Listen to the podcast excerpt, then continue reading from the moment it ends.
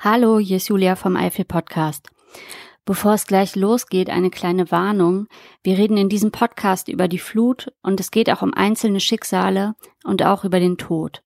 Wenn euch das zu nahe geht, dann hört doch lieber eine andere Eifel Podcast Folge an oder hört diesen Podcast gemeinsam mit jemandem, mit dem ihr euch darüber austauschen könnt. So, und jetzt geht's los. Da standen Menschen auf der Matte, die gesagt haben, Eifel für Eifel, wir wollen helfen, wir wollen uns einbringen, wir wollen transportieren. Und wir haben teilweise am Tag 100 Tonnen Hilfsgüter. Und dann, dann stehst du irgendwann davor und stellst dir die Frage, oh Gott, ob du das irgendwie verteilt bekommst. Und 24 Stunden später war das Lager leer. Also das war eine, eine, eine, ja, eine irre Erfahrung. Auf dieses Gespräch habe ich sehr lange gewartet. Jörg Weiz, den Gründer der Gruppe Eifel für Eifel wollte ich schon lange interviewen. Erst einmal wegen dem Einsatz der Facebook-Gruppe in der Corona-Zeit. Doch dann kam, wie wir alle wissen, die Flut im Juli 2021 und damit war Jörg Weiz und die Eifel für Eifel Hilfsgruppe erstmal natürlich mit Wichtigerem beschäftigt, als eine Eifel-Podcast aufzunehmen. Jetzt hat es endlich geklappt. Dieser Podcast wird einer der längsten, die ich bisher gemacht habe, aber ich finde die Facebook-Gruppe Eifel für Eifel ist so spannend, so wichtig und so vielschichtig, dass ich ihr gerne den Raum gebe. Damit herzlich willkommen in der zweiten Staffel des Eifel Podcast. Mein Name ist Julia Kunze. Viel Spaß beim Zuhören.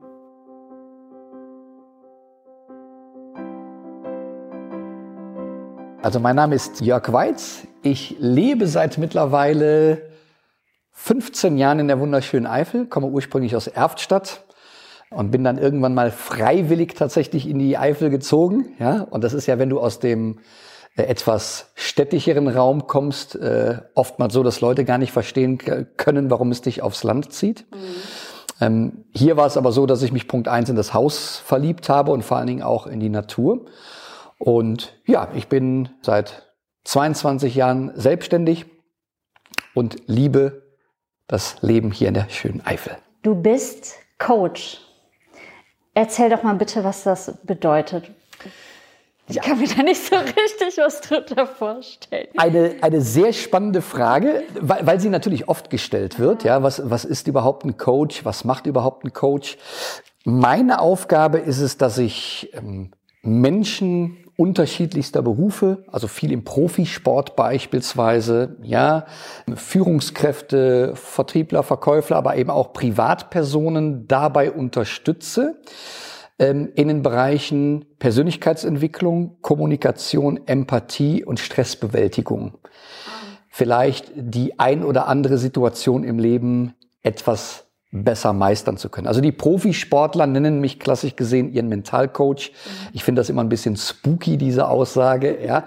Aber äh, ich stelle ganz, ganz viele Fragen, wahrscheinlich auch manchmal komische Fragen, so dass meine Kunden in der Lage sind, sich mit ihren Herausforderungen etwas besser auseinandersetzen zu können. Also wie ein Therapeut, aber in cool. Wie? Ja, ich glaube, es gibt auch coole Therapeuten, aber weil du es eben tatsächlich sagst, es gibt in der Tat einen, äh, eine Abgrenzung zwischen dem Coaching und dem therapeutischen Bereich, okay. weil ich im Coaching klassisch gesehen keine Heilversprechen geben darf. Ah, okay. Ja, genau. Das heißt, ähm, aber deine Kunden, weil du sagst, die sind aus dem Sport oder Führung, die kommen jetzt klassischerweise, sind das jetzt nicht deine Nachbarn oder so, sondern du bist wahrscheinlich eher Richtung Köln orientiert. Ähm, bundesweit und auch in, ich sage jetzt mal, in übergreifenden Ländern. Ähm, also in der Tat hier in der Eifel habe ich eher weniger Kundschaft, aber früher hatte ich mein Büro in Köln und äh, du, wir sitzen ja gerade hier in meinen Büroräumlichkeiten, die habe ich dann irgendwann mal ausgebaut weil die Leute, wenn sie bei mir waren, und das ist dann wieder schon der Übergang zur Eifel, immer gesagt haben, das ist so schön bei dir. Also ja. äh, man kann mich hier ganz, ganz oft mit Kunden in der Eifel treffen, wenn wir wirklich spazieren gehen und unsere Gespräche, die wir führen, einfach in der Natur ja. genießen. Ja, du lebst ja wirklich das, wovon viele Leute träumen, glaube ich, weil es ist auch sehr nah an der Autobahn, es ist in der Natur, es ist richtig cool. Genau. Ja. Ähm, wie bist du denn in der Eifel angekommen? Ja, sehr spannend. Also ich habe mir natürlich im Vorfeld die Frage gestellt, also ich bin ähm, gebürtiger Erftstädter, habe da immer gelebt und ich hätte mir damals eigentlich gar nicht vorstellen können, aus Erftstadt wegzugehen, weil ich auch finde, dass Erftstadt ein ganz, ganz tolles Städtchen ist. Wie das aber nun mal so ist, wenn man ähm, eine Immobilie sucht, ähm, wenn man vielleicht auch eine etwas speziellere Immobilie sucht, dann kommst du relativ schnell an deine Grenzen. Und dann habe ich irgendwann mal Richtung Euskirchen gesucht und habe dann eben was gefunden. Habe mir das Haus angeguckt. Wie gesagt, das war lieber auf den ersten Blick. Und ich habe ja meine Ausbildung damals beim Finanzamt absolviert, ja, äh, beim Finanzamt in Brühl. Und dort war es damals so, dass da ganz viele Bedienstete aus der Eifel kamen. Ah. Und dann habe ich damals meinem Ausbildungsleiter, der eben aus Nöten kam, die Frage gestellt, wie ist denn das? Wie ist denn der Eifeler so? Ja, wie und, ist der Eifler? Ja, und der hat mir eine Aussage äh, getroffen, wo er gesagt hat, Jörg, es ist wie überall im Leben, wie man in den Wald hineinruft, ja. so schallt es auch wieder hinaus. Und ähm, mit dieser positiven Grundeinstellung ähm, bin ich dann eben hier äh, nach Engelgau gezogen und äh, kann nur sagen, ich, ich glaube, wir haben überall nett herausgerufen, wurden auch überall nett empfangen und ich kann nur sagen, ich fühle mich wirklich als zu 100 Prozent aufgenommen hier. Ja. Gibt es denn irgendeinen Tipp, den du hast? Jein. Also ich glaube, ich glaube, dass ich gefühlt noch schneller angekommen wäre, mhm.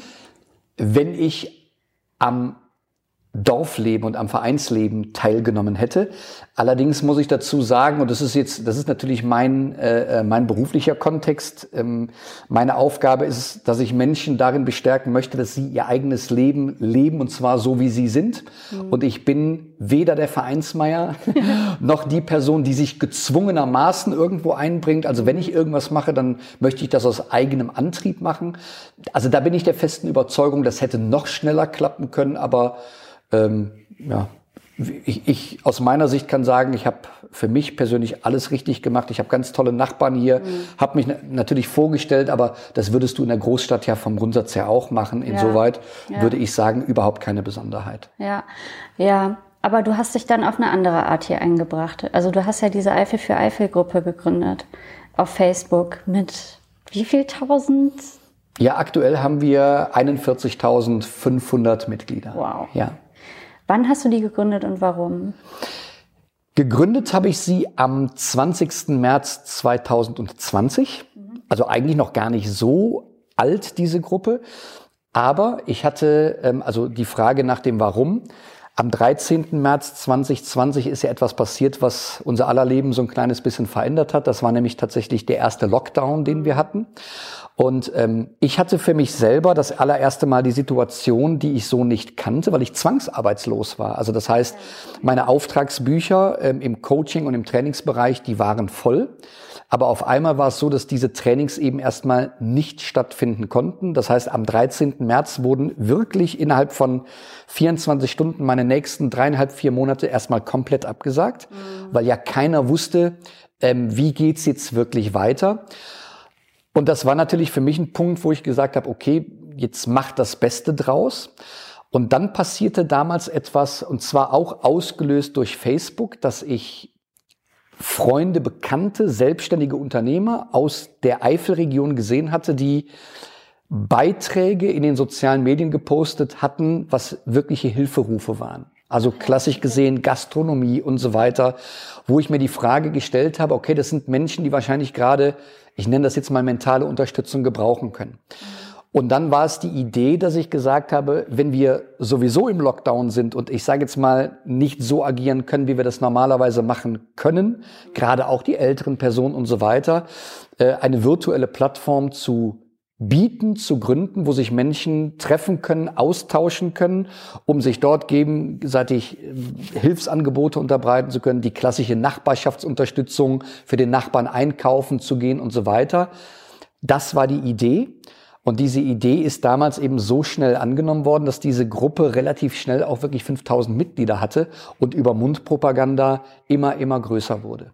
Was wurde da so gepostet dann? Ganz unterschiedlich. Also anfangs ähm, war es wirklich so, dass so klassisch gesehen die Feuerwehren, die Jugendfeuerwehren äh, ihre Angebote gepostet ja, haben. Mich, ja. ja. wir, wir mhm. gehen für euch einkaufen. Mhm.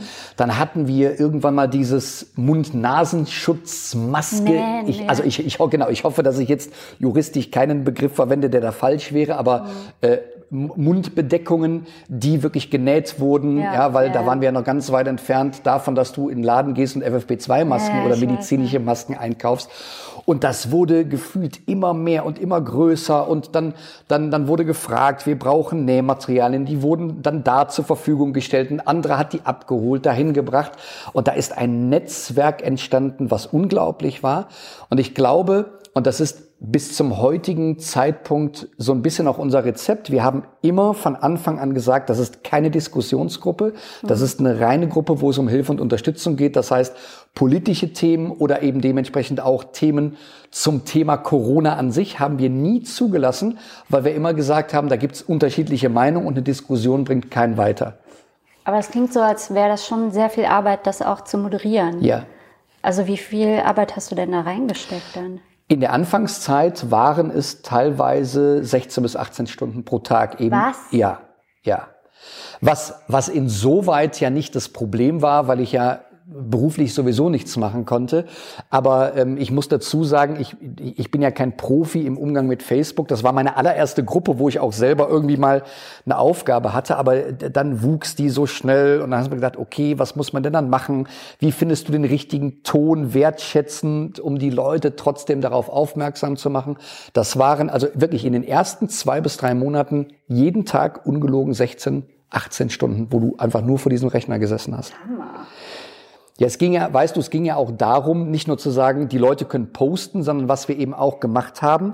Äh, und ich war ja glücklicherweise in der Lage, sehr, sehr schnell auch ähm, zusätzliche Administratoren an meiner Seite zu haben, gefühlt von Tag eins, dass du ganz genau weißt, keine Ahnung, da wird das gesucht und du verfolgst das natürlich mit und weißt dann heute Morgen, äh, da ist sowas gepostet worden, dass du auch versucht hast, das so ein bisschen zusammenzubringen. Also nicht, dass nur jeder postet, sondern auch diese Verlinkungen hinbekommst. Und das war ähm, schon eine ganz, ganz große Aufgabe, weil wir ja äh, zwischenzeitlich äh, über 30.000 Interaktionen pro Tag hatten. Das war unfassbar. Hammer. Boah. Wie konntest du denn da abschalten? Dann irgendwie noch, also, hast du bestimmt davon geträumt? So. Also äh, ja, das, das, das war tatsächlich so. Also ähm, man kann das schon sagen, dass so gerade der, der Anfang der Gruppe, die Gruppengründung, ähm, das Leben wirklich bestimmt hat. Also auch so äh, zum Thema Essen, dann hast du schon mal Mahlzeiten vergessen oder hast dann irgendwann mal um Mitternacht äh, äh, äh dein Abendessen eingenommen. Ich muss sagen, es hat insoweit Spaß gemacht, weil du gemerkt hast, die Gruppe wurde angenommen. Und mhm. genau darum ging es ja. Das, das sollte ja gar kein Hobby sein, sondern es sollte wirklich ein Hilfsinstrument sein von, von den Menschen, für die Menschen, die hier leben. Ähm, und ich habe immer gesagt, das war eigentlich immer so die die größte Anerkennung, wenn du wenn du so kleine Erfolgserlebnisse hattest. Ja, dann ging es darum, gerade im Bereich der Kontaktbeschränkung, dass für eine ältere Person, das das war so das das erste, wo ich dachte, das ist ja Wahnsinn, eine ältere Person, die ein Smartphone gesucht hat mhm. oder wo man wo man für diese ältere Person ein Smartphone gesucht hat, damit man eben mit der Familie, die ich glaube im Norden von Deutschland im Kontakt bleiben konnte, wenigstens über Bilder und dann hat da jemand sein Smartphone hingebracht, weißt du, so, so Kleinigkeiten, wo du sagst, hey, das ist Wahnsinn, wie sehr die Menschen da zusammengerückt sind, obwohl du ja eigentlich durch Corona so ein kleines bisschen ja, äh, eingeschränkt warst. Ja, ja, und eher so auseinandergerückt genau. ist. Ne? Aber das klingt so, als hätte das dir auch ganz viel gegeben. Ja, ja. absolut. Über die Zeit. Absolut. Ja, ja weil ich habe ich habe damals immer gesagt, das war für mich ähm, und ist es teilweise auch heute noch so eine Art äh, Parallelgesellschaft, weil ähm, ich glaube, jeder hat wahrscheinlich einmal in dieser Beginn der Corona-Zeit diese Erfahrung gemacht, du gehst einkaufen und merkst, dass die Nerven blank liegen, wenn mal wieder kein Toilettenpapier da war, ja, wenn, wenn Nudeln ausverkauft waren und so weiter. Das heißt, da hast du gemerkt, dass Menschen ihre Ellbogen ausgefahren hat und du hattest in der Gruppe genau das Gegenteil. Diese, diese extreme Solidarität und Hilfsbereitschaft und Menschlichkeit untereinander äh, bis zum heutigen Tag und das fand ich total faszinierend. Ja. Dann äh, habt ihr das die Corona-Zeit gehabt, du hast das aufgebaut, hast wahrscheinlich wahnsinnig viel gelernt, auch über Facebook ja. in der Zeit, hattest eine gute, sinnvolle Beschäftigung. Und dann ging es wahrscheinlich bei dir auch wieder los mit Coachings irgendwann. Ne? Ja, ähm, also bei mir ging es dann los ähm, Ende August. Mhm. Genau, Ende August. Äh, allerdings auch da in einem ganz anderen Kontext, weil ich, weil ich es normalerweise gewohnt bin, dass meine Teilnehmer vor mir sitzen. Mhm äh, und dann ging eben alles in die virtuelle Welt, ja. was insoweit super war, dass ich eigentlich einen Übergang hatte, dass ich gesagt habe, ich kann arbeiten und trotzdem weiterhin für die Gruppe da sein. Mhm. ja, weil ich ja sowieso am Rechner gesessen habe. Das heißt, dann bist du um 17 Uhr aus den Trainings raus, hast dich danach um die Gruppe gekümmert in der Mittagspause. Das heißt, der Übergang, der war dann relativ seicht. Aber klar, natürlich, auf einmal bist du wieder im Leben drin und musst dich natürlich auch um andere Dinge kümmern. Ja? Und auch die Intensität logischerweise dann zurückfahren. Ist dir das schwer gefallen oder kannst du dich selber voll gut organisieren, weil du so selber Coach bist und Leuten hilfst? Ich äh, kann mich selber sehr, sehr gut organisieren und es ist mir trotzdem schwer gefallen. also weil, weil, es, weil es natürlich auch ein sehr, sehr emotionales Thema ja. ist. Das, das kommt mit dazu. Und ähm, weißt du, in meinen Trainings und Coachings sage ich immer, Selbstschutz geht vor Fremdschutz. Das lernst du in jedem Erste-Hilfe-Kurs. Schön wäre natürlich, wenn man auch selber dann in der Lage wäre, das immer genauso umzusetzen. Aber du hast natürlich, also du bist natürlich auch in der heutigen Zeit, du bist ja nicht nur ein Gruppenadministrator, sondern da bauen sich natürlich der Gruppe gegenüber oder vielleicht auch den Menschen, die diese Gruppe leiten, auch eine gewisse Erwartungshaltung und vor allen Dingen ganz wichtig, eine gewisse Hoffnung auf. Ah, und, ja. ja. und dann zu sagen, liebe Leute, ich bin jetzt, das, das, das geht, das, das geht ethisch und moralisch nicht so einfach, ja, als wenn man sagt, ich schließe jetzt ab und mache wieder meine, meine anderen Sachen. Dafür ist es viel zu groß und viel zu wertvoll geworden. Mhm. Ah ja, verstehe, da habe ich noch gar nicht drüber nachgedacht. Also dann warst du wieder, wieder drinne, auch in deinem Coachings, hast das nebenbei gemacht und dann war noch irgendwas dazwischen oder? Ähm, ja, also die, die Gruppe war, war dann, ich sage jetzt mal, auch eine klassische Hilfs- und Auskunftsgruppe. Ja, also kann mir jemand, keine Ahnung, kann mir jemand einen guten Arzt empfehlen und mhm. so weiter. Also diese, äh, das war eigentlich das Spannende jetzt in den letzten fast zwei Jahren, dass sich die Gruppe äh, in der Corona-Zeit immer klassisch aktuell mit Themen verändert hat, also mhm. auch zum Thema Jobangebote, ah, ja. äh, Nachbarschaftshilfe, äh, Nähen, ähm, ähm, Fördermöglichkeiten, dass sich Menschen da gegenseitig geholfen haben. Und irgendwann lief natürlich äh, die Corona-Thematik aus und dann, dann kamen so wirklich die, die ganz klassischen Hilfsthemen, ja. die du hast. Und die Gruppe, die wuchs ja immer weiter. Mhm eben bis zum Juli, also bis ja, zu dem. Tag, der hier in der Eifel das Leben so ein bisschen verändert hat, hatten wir schon 17.500 Mitglieder. Also das heißt, die, ja. die Gruppe, die wuchs und wuchs immer weiter. Ah, okay. Dann kam der Juli. Dann kam der 14. Juli. Juli.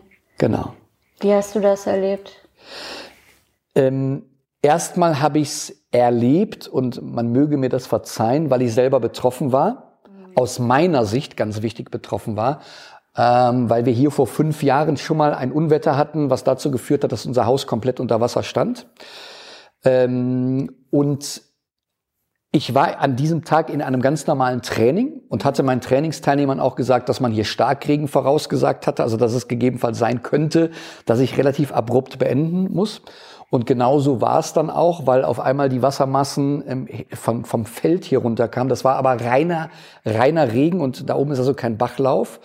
Und dann kam das Wasser hier runter und ähm, naja, dann haben wir hier durch den Garten wirklich ähm, sechs Stunden lang einen Graben gezogen, dass das Wasser am Haus vorbeilaufen kann. Ja, und also äh, ich kann nur sagen, äh, wir sind da wirklich mit einem blauen Auge davongekommen. Für mich war ich aus meiner Sicht ein Betroffener, weil ich gesagt habe, Mensch, Garten ist jetzt kaputt und so weiter. Das bedeutet, in dem Moment äh, habe ich überhaupt nicht registriert, wie, wie groß das logischerweise also auch bei uns in Nettersheim war, äh, wo wir ja auch Tote zu beklagen hatten, was da in Ahrweiler passiert ist, äh, das, das hattest du gar nicht auf dem Schirm. Und dann kam natürlich peu à peu über Smartphone äh, irgendwelche äh, Newsticker, äh, Katastrophenfall und so weiter. Aber das richtige Ausmaß der Katastrophe habe ich selbst einen Tag später erst verstanden. Das heißt, ihr hattet die ganze Zeit auch Internet? Also du, du hast, Hier konntest, schon. konntest das verfolgen? Ja, mhm. genau, genau. Okay, ja. Und was ich wohl gemacht habe, war, dass ich relativ früh einen, einen Beitrag abgesetzt habe, mhm. ähm, auf die Wetterverhältnisse hingewiesen habe und gesagt habe, wenn da irgendwelche Fragen sind, dass die Gruppe gerne dafür genutzt werden kann. Okay, ja. Aber da war mir das Ausmaß das der Katastrophe niemand. überhaupt nicht bewusst. Ja, das heißt, du warst jetzt hier erstmal persönlich betroffen und dann? Und dann. Und dann war es so, dass wir auch hier die Gruppe sehr, sehr schnell aufgestellt haben, dass wir gesagt haben, okay, äh, wir, also wir haben, sofern das bei Facebook möglich ist, Kategorien erstellt, äh, sucht jemand eine Wohnung, ähm, was aus meiner Sicht eines der der schwierigsten Themen war, waren die ganzen Vermisstenanzeigen. Ah, die da gepostet wurden, weil du natürlich dann irgendwann mitbekommen hast, es gab ein Happy End, es gab aber auch ähm. Das allererste Mal gefühlt ähm, auch die Situation, dass man eben die Mitteilungen erbringen musste. Also ja, wir hatten da jetzt Kontakt und ähm, es ist erledigt, aber eben leider nicht positiv erledigt. Und ich sage jetzt mal so nah in einer Hilfsgruppe mit mit mit dem Tod in, ähm, in, in Berührung zu kommen, das war schwierig. Mhm. Ich glaube aber trotzdem, also wir hatten Beiträge, die hatten Reichweiten von über zwei, zweieinhalb Millionen Leute. Ähm, es haben sich, wie gesagt, unglaublich schnell die Leute in dieser Gruppe formiert und haben diese Plattform genutzt. Das heißt, das war ja der Bereich, den wir dann über das Internet ähm, vollziehen konnten. Aber wir haben ja dann parallel auch zwei Tage später eine Ausgabestelle aufgebaut, mhm. weil eben über dieses Netzwerk Anfragen an uns rangetragen wurden, braucht ihr Hilfe, also könnt ihr Hilfsgüter gebrauchen. Und dann habe ich gesagt, naja gut, wir haben, du hast es gesehen, wir haben eine, Doppel, eine Doppelgarage, dann kann man ja da vielleicht ein paar Kartons aufstellen, also total blauäugig. Ja. Und auf einmal kamen da Tonnen von, von, von, von Hilfsgütern, wo ich dachte, was ist das denn? Und dann haben wir hier in Engelgau über die Vereinsgemeinschaft die alte Schule zur Verfügung gestellt bekommen, also ungefähr 400 Meter Luftlinie von ihr, wo wir zwei Wochen beheimatet waren und dann danach äh, auf ein Privatgrundstück umgezogen sind, wo wir heute noch sind, wo wir immer noch unsere Ausgabestelle haben und Sachen rausbringen. Und das war einfach eine ganz, ganz irre Zeit. Also auch da die ersten zwei Wochen Schlaf gab es da nicht. Du siehst also bei, bei allen Helfern, Helferinnen, da standen Menschen auf der Matte, die gesagt haben, Eifel für Eifel, wir wollen helfen, wir wollen uns einbringen, wir wollen transportieren. Und wir haben teilweise am Tag 100 Tonnen Hilfsgüter. Und dann, dann stehst du irgendwann davor und stellst dir die Frage, oh Gott, ob du das irgendwie verteilt bekommst. Und 24 Stunden später war das Lager leer. Also das war eine, eine, eine ja, eine irre Erfahrung. Ja. ich merke gerade, wie sehr ich das echt schon verdrängt habe. Ja. Also, wo du das gerade gesagt hast mit ähm, diese vermissten Meldungen auf Facebook und dass man immer so geguckt hat, wo ist es, wie, es war ja auch so ein Chaos. Ne? Ja. Niemand wusste irgendwie so richtig, was geht eigentlich wo ab, wo ist es jetzt, wie schlimm. Äh, ich merke gerade, ja, das habe ich echt total verdrängt. Ja. Irgendwie, dass da wirklich sehr viel über Facebook auch ging. Ja. Mhm. Und dann habe ich nämlich einen Beitrag von dir gesehen, da erinnere ich mich noch, da bist du irgendwie während des Interviews am Telefon und koordinierst irgendwie eine Hilfsladung. Also da sieht man so richtig, dass du da also nicht mal dafür Zeit hattest, dass du irgendwie klar gemacht hast, ja okay, ich muss aber weiter arbeiten, die dort vorbeikommen. Genau. Aber, ja. Es war ein, ich sage das heute, das habe ich aber auch damals gesagt, es war ein total kontrolliertes Chaos. Mhm. Weil am Ende des Tages war es so, so kann man sich das auch wirklich vorstellen. Es haben sich ganz, ganz schnell ähm, Netzwerke gebildet von Freiwilligen, von, von Organisationen. Also dann geistete auch irgendwann mal meine Nummer im Internet. Ja, ich habe von dem Marion deine Nummer bekommen. Und dann, wer, wer ist das überhaupt? Ja, äh, äh, von, der hat die vom Peter. Also irgendwie wurdest du kontaktiert und es war eben so, dass gesagt, pass auf, wir haben hier einen 40 Tonner, der hat Lebensmittel, das, das, das, könnt ihr gebrauchen, ja oder nein? Und die Kunst damals war. Und ich glaube, das ist der Grund, warum auch vieles hier in der Region gut geklappt hat. Gerade eben auch für die, ich sag mal, ehrenamtlichen, und ich nenne das jetzt, und das ist wertungsfrei, unbürokratischen Organisationen. Du musstest dich innerhalb also in dem Telefonat bescheiden, nimmst du es ja oder nein, weil ansonsten ist der weg, ansonsten geht der woanders hin. Da musst du dich entscheiden, okay, 30.000 Liter Trinkwasser. Ja, und wenn du es normalerweise gewohnt bist, einen Kasten Wasser zu kaufen und du hast auf einmal 30.000 Liter und ähm, aber das hat sich dann irgendwann eingespielt, dass du irgendwann gesagt hast, okay, im, im, im schlimmsten Fall steht sie auf der Straße, aber wir kriegen es weg, weil wir wissen, der Bedarf ist da. Wir wissen vielleicht noch nicht, wo er ist, aber wir bekommen das hin. Und das war und ist bis zum heutigen Tage ein unglaublich großer Zusammenhalt. Und das macht echt Spaß. Wie hast du das denn gemacht? Also, dass du da nicht irre geworden bist? Ähm, unter uns, ich bin irre geworden. Also es gab, es gab schon zweimal ähm, eine Situation, gerade in den ersten, in den ersten äh, zwei Wochen, eben wegen der fehlenden Erfahrungswerte, ja, dann, dann siehst du, es kommen immer mehr Kartons rein, das Lager ist voll, wirklich bis unter die Decke, du konntest teilweise überhaupt nicht mehr treten, wo du sagst, und das ist ja die Sache, was ist denn, wenn das jetzt nicht klappt? Dann, dann bleibe ich ja irgendwo als Privatperson, die eigentlich nur helfen möchte, du bleibst auf Kosten sitzen, du musst die Entsorgung bezahlen und so weiter. Äh, da bin ich ganz ehrlich, da hatte ich in den ersten beiden Wochen schon zweimal echt so eine, so eine Phase, wo ich gedacht habe, oh Gott, ich habe wirklich Angst. Aber Angst ist für viele Entscheidungen eben kein guter Begleiter. Und deswegen habe ich einfach gesagt, ich glaube daran, dass wir das alles gemeinsam schaffen und vor allen Dingen, wenn es nur eine Person ist, der wir zusätzlich über unser Netzwerk Hilfe anbieten können, ist es das Ganze wert. Und so habe ich es wirklich immer gesehen. Wow, also bei Facebook geht die Hölle los. Äh, hier ist die Hölle. Wie viele Leute wart ihr denn da so als Team irgendwie, die das mit dir zusammen gemacht haben? Ich würde sagen, ähm, im Anfangsstadium 150 bis 200 Personen wechselnd, ja, also die wirklich da waren, die, die auch vielleicht auch mal einen Tag geholfen haben und so weiter. Und das hat sich jetzt, was ja auch logisch ist, weil die Leute auch irgendwann wieder arbeiten müssen, das hat sich schon reguliert. Also das heißt, wir sind ähm, im Bereich der Administ Administratoren, also das heißt die virtuelle Verwaltung der Gruppe, sind wir so zehn bis elf Personen, wo sich die Leute eben einbringen, so wie es zeitlich passt. Und dann haben wir eben, ich nenne das jetzt mal ganz bewusst nochmal ein separates Team, die in der Ausgabestelle zur Verfügung stehen an unseren Ausgabetagen. Und da würde ich sagen, ist das auch ein Team von jetzt aktuell 15, 20, 25 Personen, die sich wechselhaft immer da zur Verfügung stellen, um den Betroffenen auch wirklich helfen zu können. Wie weit also seid ihr denn gegangen? Also seid ihr wirklich auch an, bis an die A? Das ja, ja, schon, ah. ja wir, wir beliefern, wir beliefern, äh, also wir haben mittlerweile ein eigenes Fahrzeug, ja, mhm. und wir, ja, und äh, also wir, wir beliefern ganz normal Maischoss, Sernau, Walportsheim, Ahrweiler. Wir haben mit ähm, einer befreundeten Organisation, Wir Hessen helfen, haben wir ein Bürgerauto gekauft. Mhm. Krass. Und dieses Bürger, Bürgerauto ist dafür da, um in den Regionen die Senioren einzusammeln, mhm. um sie dorthin zu bringen, wo sie sich mit anderen Senioren austauschen können. Weil ganz, ganz viele Menschen, auch wenn sie ihre Wohnung zur Verfügung haben, trotzdem ganz alleine da sitzen. Mhm. Und das sind so Dinge, die sich, klar, komplett aufgebaut haben. Gibt es irgendwas, wo du sagst, das war jetzt irgendwie ein sehr krasses Learning? Also wenn jetzt nochmal sowas wäre, was ja sein kann, was du anders machen würdest? Oder was super gut gelaufen ist? Ähm, also ich glaube, super gut gelaufen. Das ist jetzt immer die Frage, was, was ist super gut? Für die Umstände, die wir hatten, glaube ich, haben wir, und das war nachher auch irgendwann mal meine Maxime, wir haben mehr richtig als falsch gemacht. Ja, und das ist dann im Leben so, wenn du sagst, du hast 51 Prozent richtige Entscheidungen getroffen und 49 falsch, dann ist das in Ordnung.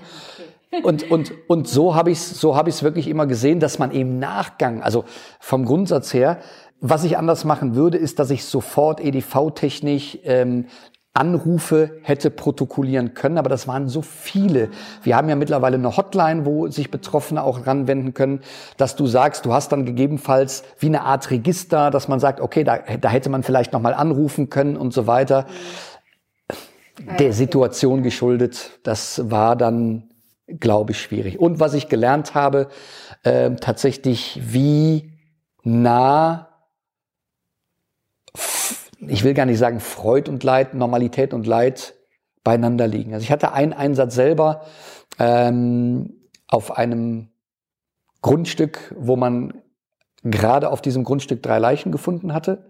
Da bin ich hingefahren, um Lebensmittel hinzubringen, aber auch eine psychologische Erstbetreuung durchzuführen. Also die Leichen gehörten nicht zu dem Haushalt, sondern die wurden da angespült. Oh Gott, ja. Und das, und ich kann mich da noch dran erinnern, das war ein wirklich ein wunderschöner sonniger Tag. Mm, ja, und, ja. und dadurch, dass natürlich viele Straßen kaputt waren, bist du dann durch Wälder gefahren und so, also durch die schönste Natur und kommst gefühlt fünf Minuten später zu diesem Grundstück, wo Särge stehen, wo man mit Leichenspüren drüber geht. Und das war alles so, so surreal. Ja, und dann, dann habe ich, dann habe ich bei dieser Familie eine Zeit verbracht, habe geredet, habe, habe gesprochen und setz mich dann wieder ins Auto und dann bist du fünf Minuten später wieder in einer komplett anderen Welt. Und ich glaube, dass es ganz vielen Menschen so geht, die eben gar nicht hier vor Ort sind. Also die, ich sage jetzt mal, im Norden von, von Deutschland leben die sehen die Bilder der Flutkatastrophe von, von gewaltigen Wassermassen, ja, die durch die ähm, Städte und Orte gegangen sind, die aber nach zwei Wochen sagen, und ich, ich kann das nachvollziehen, dass die sagen, wie, äh, aber das, das Wasser ist doch weg, ist doch alles in Ordnung. Mhm. Nee, es ist auch nach sieben Monaten bei Weitem nicht alles in Ordnung. Ja. Aber aus den Augen, aus den Sinn. Aber ähm, Du hast ja eben schon gesagt, dass sich das bei der Facebook-Gruppe auch immer so gewandelt hat, die äh, Themen. Was, was waren denn so, also zuerst ging es um Wasser und Nahrung und dann, was, was waren so die, über die Zeit so die Themen und was ist, sind heute die Themen? Also die heutigen Themen, würde ich sagen, sind eigentlich parallel zur Facebook-Gruppe. Also ähm, was wir für Erfahrungen gemacht haben, war natürlich, dass, dass ganz, ganz viele Hilfsgüter an Klamotten angekommen sind. Ja. Aber die waren natürlich viel zu früh. Mhm. Ja, weil wenn ich in Notunterkünften bin, äh, vielleicht also gar nicht, also zu dem Zeitpunkt noch gar nicht wusste, komme ich überhaupt wieder in mein Haus zurück? Mein Auto ist weggespült, dann fahre ich nicht zu einer Ausgabestelle, um mir neue Klamotten zu besorgen. Das bedeutet, anfänglich waren es mit Sicherheit Lebensmittel, äh, Hygieneartikel, ähm, viele Werkzeuge. Mhm, ja. Das hat sich dann irgendwann mal, ich sage jetzt mal wirklich gewandelt, wo es vielleicht um kleinere Wohnungseinrichtungen ging, also äh, ganz banal, vielleicht Toastgeräte, kleine Kaffeemaschinen und so weiter. Also Nahrungsmittel, Hygieneartikel haben wir bis zum heutigen Tage, die abgeholt werden. Wir haben in unserer Ausgabestation teilweise 40 bis 45 Familien pro Tag, die sich dort eindecken kommen. Ja, äh, und zwar aus verständlichen Gründen, weil ähm, wenn du die Möglichkeit hast, diese Spenden in Empfang zu nehmen, so dass du sie nicht kaufen brauchst, hast du natürlich mehr Geld zur Verfügung, die du dann wieder in die, ich sage jetzt mal, in den Wiederaufbau deines Hauses stecken kannst, wenn du auf deine eigenen Kosten sitzen bleibst. Ja, und das merken wir. Ja. Ähm, und was wir auch merken, ist, dass es immer noch eine ganz, ganz große Hemmschwelle für viele Menschen ist, diese Hilfe anzunehmen. Wenn du gefühlt aus einem ganz normal, ich nenne das jetzt mal bewusst gut situierten Leben gerissen wirst und auf einmal gefühlt einfach nichts mehr hast. Und das können ganz, ganz unterschiedliche Faktoren sein. Und ich weiß, dass viele Außenstehende sagen, ja, aber es gibt ja die Wiederaufbauhilfe und es gibt auch die Versicherung. Ja, es gibt viele Unterstützungsmöglichkeiten. Das heißt aber noch lange nicht, dass Menschen, auch wenn sie Unterstützung erhalten haben, danach das Leben weiterführen können, übrigens auch von posttraumatischen Erlebnissen gesehen, ja, was sie im Vorfeld hatten. Und da gibt's eine ganz, ganz große Dunkelziffer, äh, wo wir immer mal wieder ähm, wirklich ganz extreme Beispiele bekommen, wo Hilfe benötigt wird. Und die Facebook-Gruppe, das, das siehst du, da werden beispielsweise im Moment ganz, ganz viele Möbel angeboten. Ja? ja. Äh, und das ist super, weil auch da finden natürlich Vermittlungen statt, weil wir nicht in der Lage wären, äh, bei uns jetzt ein zusätzliches Möbellager einzurichten. Mhm. Ähm, und da muss ich sagen, ist die Hilfsbereitschaft glücklicherweise weiterhin da. Aber natürlich, wenn du so willst, in einem geschlossenen, geschlossenen Rahmen von 41.500 Mitgliedern. Ja. Ja, ja, aber ich musste auch gerade dran denken, dass du gesagt hast, ja, zuerst habe ich auch gar nicht so was gemacht, weil ich war ja selber betroffen, aber ich war ja selber nicht so schlimm betroffen. Ja. Und das ist irgendwie was, was ich sehr oft gehört habe. Ja, ja, anderen ist ja noch viel schlimmer und deswegen halte ich mich jetzt erstmal zurück. Ich glaube, dass das vielen so ging. Ja, also ich glaube, ähm, das kannst du in beide Richtungen betrachten, dass es Menschen gab, die eine gewisse Scham hatten und teilweise auch Lebensmittel, die wir ja auch ausgeliefert haben in der Anfangszeit, als die ganzen Straßen noch wirklich zerstört waren, Versorgungswege gar nicht passierbar waren, dass sie gesagt haben, ja, aber meinen Nachbarn, denen geht's viel schlimmer, ich möchte nicht, wo du, wo wir uns fast aufdrängen mussten. Dann gab es aber eben tatsächlich auch den Umkehrschluss, ja, dass es Personen gab, die zehn Zentimeter Wasser im Keller stehen hatten und die für sich logischerweise dieses, dieses, äh, diesen Schaden, der da entstanden ist, dieses Unglück entstanden ist, so hoch bewertet haben, weil die gar nicht verstanden haben, dass drei Häuser weiter eine Person ums Leben gekommen ist, die aus dem Keller nicht mehr rausgekommen ist und das ganz anders vollgelaufen ist. Also äh, da war die Bandbreite extrem unterschiedlich. Ja, okay, das hast du wahrscheinlich mehr erlebt, weil ich habe das habe ich zum Beispiel medial gar nicht gehört. Also mhm. Also da hat niemand drüber berichtet. Irgendwie da gibt's Leute, die bereichern sich und so. Gab es und gibt es leider auch weiterhin. Also wir in der Ausgabestelle, wir haben hier ganz bewusst auf ähm, die Berechtigungsscheine verzichtet, die du ja im Endeffekt hättest vorweisen können, weil wir gesagt haben, wir möchten ähm, den bürokratischen Aufwand so gering wie möglich halten. Wir appellieren eigentlich daran, dass Menschen wirklich zu uns kommen, die die Hilfe wirklich benötigen. Wir sind beklaut worden vor Ort, wo wir dann wirklich beklaut, ähm, wo man, wo man die teuersten Elektrogeräte rausgeholt hat. Das war wie eine Invasion von Personen, wie Heuschrecken. Das, also wir haben sowas seltenst erlebt, wo wir dann auch das Ordnungsamt rufen mussten ja. und uns mit der mit Hilfe der Polizei die Sachen wieder rausholen konnten.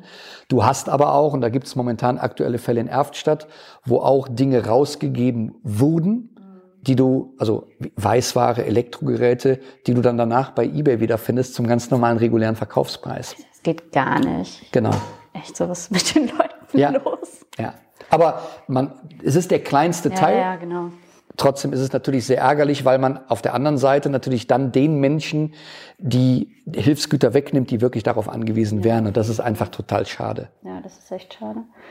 Was ich so mitkriege, ist die Stimmung eigentlich eher sehr hilfsbereit. Also vor allem auch bei euch in der Gruppe. Ja. Jetzt, also achtet ihr da auch drauf, irgendwie, dass da nicht rumge... Ja, gesagt, Absolut, ne? absolut. Also wir haben, ähm, also wo, wo ich wirklich sehr stolz drauf bin, was, weil das für uns in einer gewissen Art und Weise auch ein Ritterschlag war.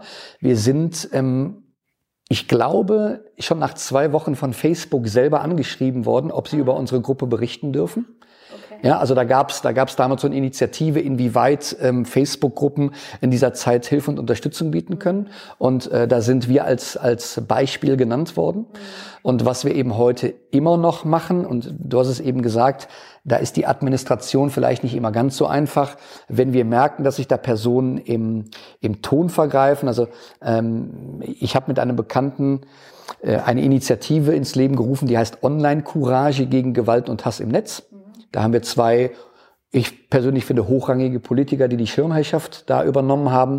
Das heißt, gewisse Werteregeln, die wir ganz gerne in dieser Gruppe haben wollen. Also das heißt, sobald es beleidigend wird, mhm. schmeißen wir Leute aus der Gruppe raus. Äh, wir äh, merken, wenn wir, wenn eine Diskussion in die falsche Richtung geht, dann ähm, deaktivieren wir die Kommentarfunktion, was nicht immer allen Menschen gefällt und wo wir uns auch oft, also was heißt oft von wenigen Personen Kritik äh, an hören müssen. Aber am Ende des Tages führt es dazu, dass wir aus meiner Sicht die Gruppe wirklich sauber halten und die Leute sich auch gut aufgehoben fühlen. Und genau darum soll es gehen.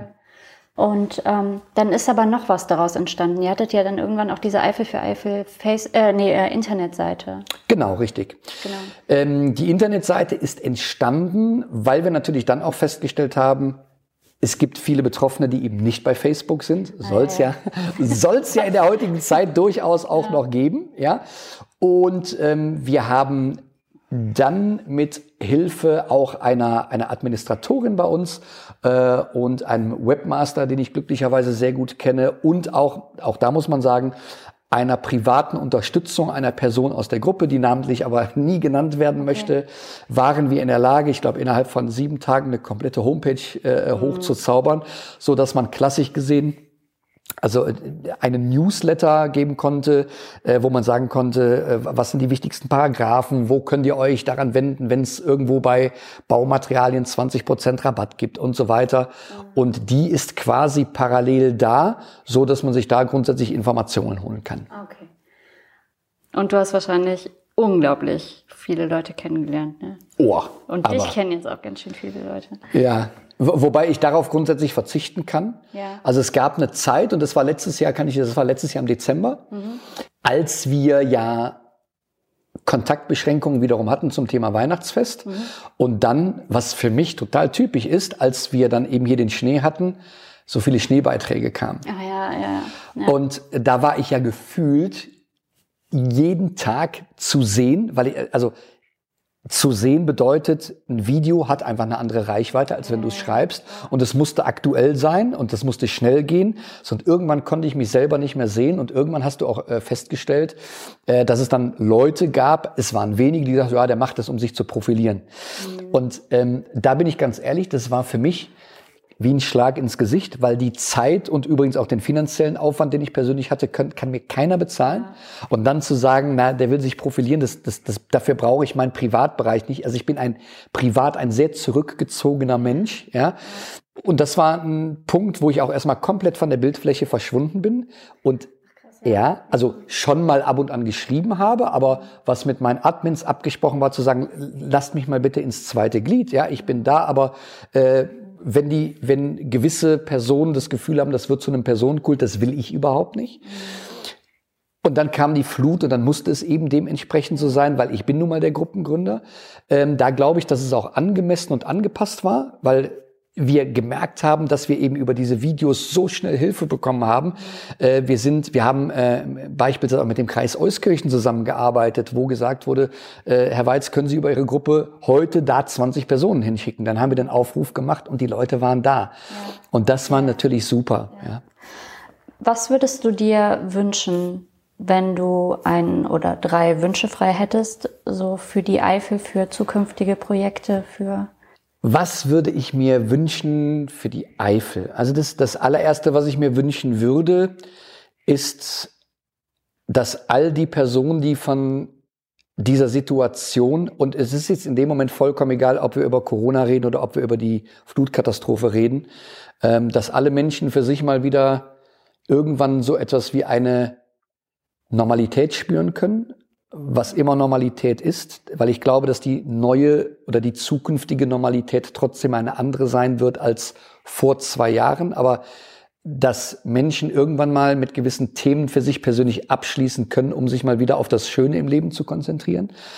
Und ich glaube, das darf man schon sagen, dass das in den letzten anderthalb, zwei Jahren für viele mit Sicherheit nicht einfach war. Das war echt eine harte Zeit. Genau. Ja. Für Außenstehende ja würde ich mir für die Eifel wünschen, ja. dass sie vielleicht durch all das, was hier passiert ist, feststellen, dass der Eifler vielleicht gar nicht so stur ist, wie er oftmals äh, gesehen wird, sondern dass man vielleicht auch in der Außenwirkung erkennt, wie hilfsbereit und wie menschlich der Eifler ist. Mhm. Ja, zum Thema, so wie man in den Wald hineinruft, so schallt es auch wieder hinaus. Und vor allen Dingen, dass unsere außenstehenden äh, Besucher auch wissen, dass eben nicht die gesamte Eifel von dieser Flutkatastrophe betroffen ist, denn die Eifel ist trotzdem auf Tourismus angewiesen. Ja, das ist eben genau der Punkt. Äh, da versuchen wir ja trotzdem auch immer so ein kleines bisschen für zu werben, dass ja, wir, wir, wir sind teilweise in einem Katastrophengebiet gewesen, aber es gibt eben auch Bereiche, die sind weiterhin auf euch angewiesen. Naja, und der dritte Wunsch wäre, dass wir, ähm, ich sage jetzt mal ganz bewusst, ähm, dass sich die Natur insoweit hier irgendwann auch wieder erholt, dass man von diesen Auswirkungen in den betroffenen Gebieten nicht mehr ganz so viel sieht. Denn wie gesagt, ähm, wenn du hier acht Kilometer weiter fährst, Bad Münstereifel, traurig, mhm. ja. Ähm, auch sehr emotional, wenn du diese Bilder ja. also auch immer noch siehst. Und ähm, das würde ich mir wünschen, ähm, dass wir diese Schönheit, äh, so wie wir sie hatten, diese Unbekümmertheit irgendwann mal wieder ein bisschen zurückbekommen. Mhm. Vielen, vielen Dank an Jörg Weiz, den Gründer der Eifel für Eifel Facebook-Gruppe, für das spannende Interview. Ich war wirklich überrascht, wie oft ich im Gespräch gedacht habe, boah, das habe ich total verdrängt, dass das damals so war obwohl die Flut ja erst ein halbes Jahr her ist. Wahnsinn. Wie ging es euch damit? Schreibt mir das doch gerne. Wenn ihr möchtet und mir etwas Gutes tun wollt, dann könnt ihr auch gerne bei Spotify und iTunes ein Abo dalassen und, das geht seit neuestem auch bei Spotify, eine 5-Sterne-Bewertung. Darüber würde ich mich sehr freuen. Damit war's das aber auch schon wieder für diese Woche beim Eifel Podcast. Vielen Dank fürs Zuhören.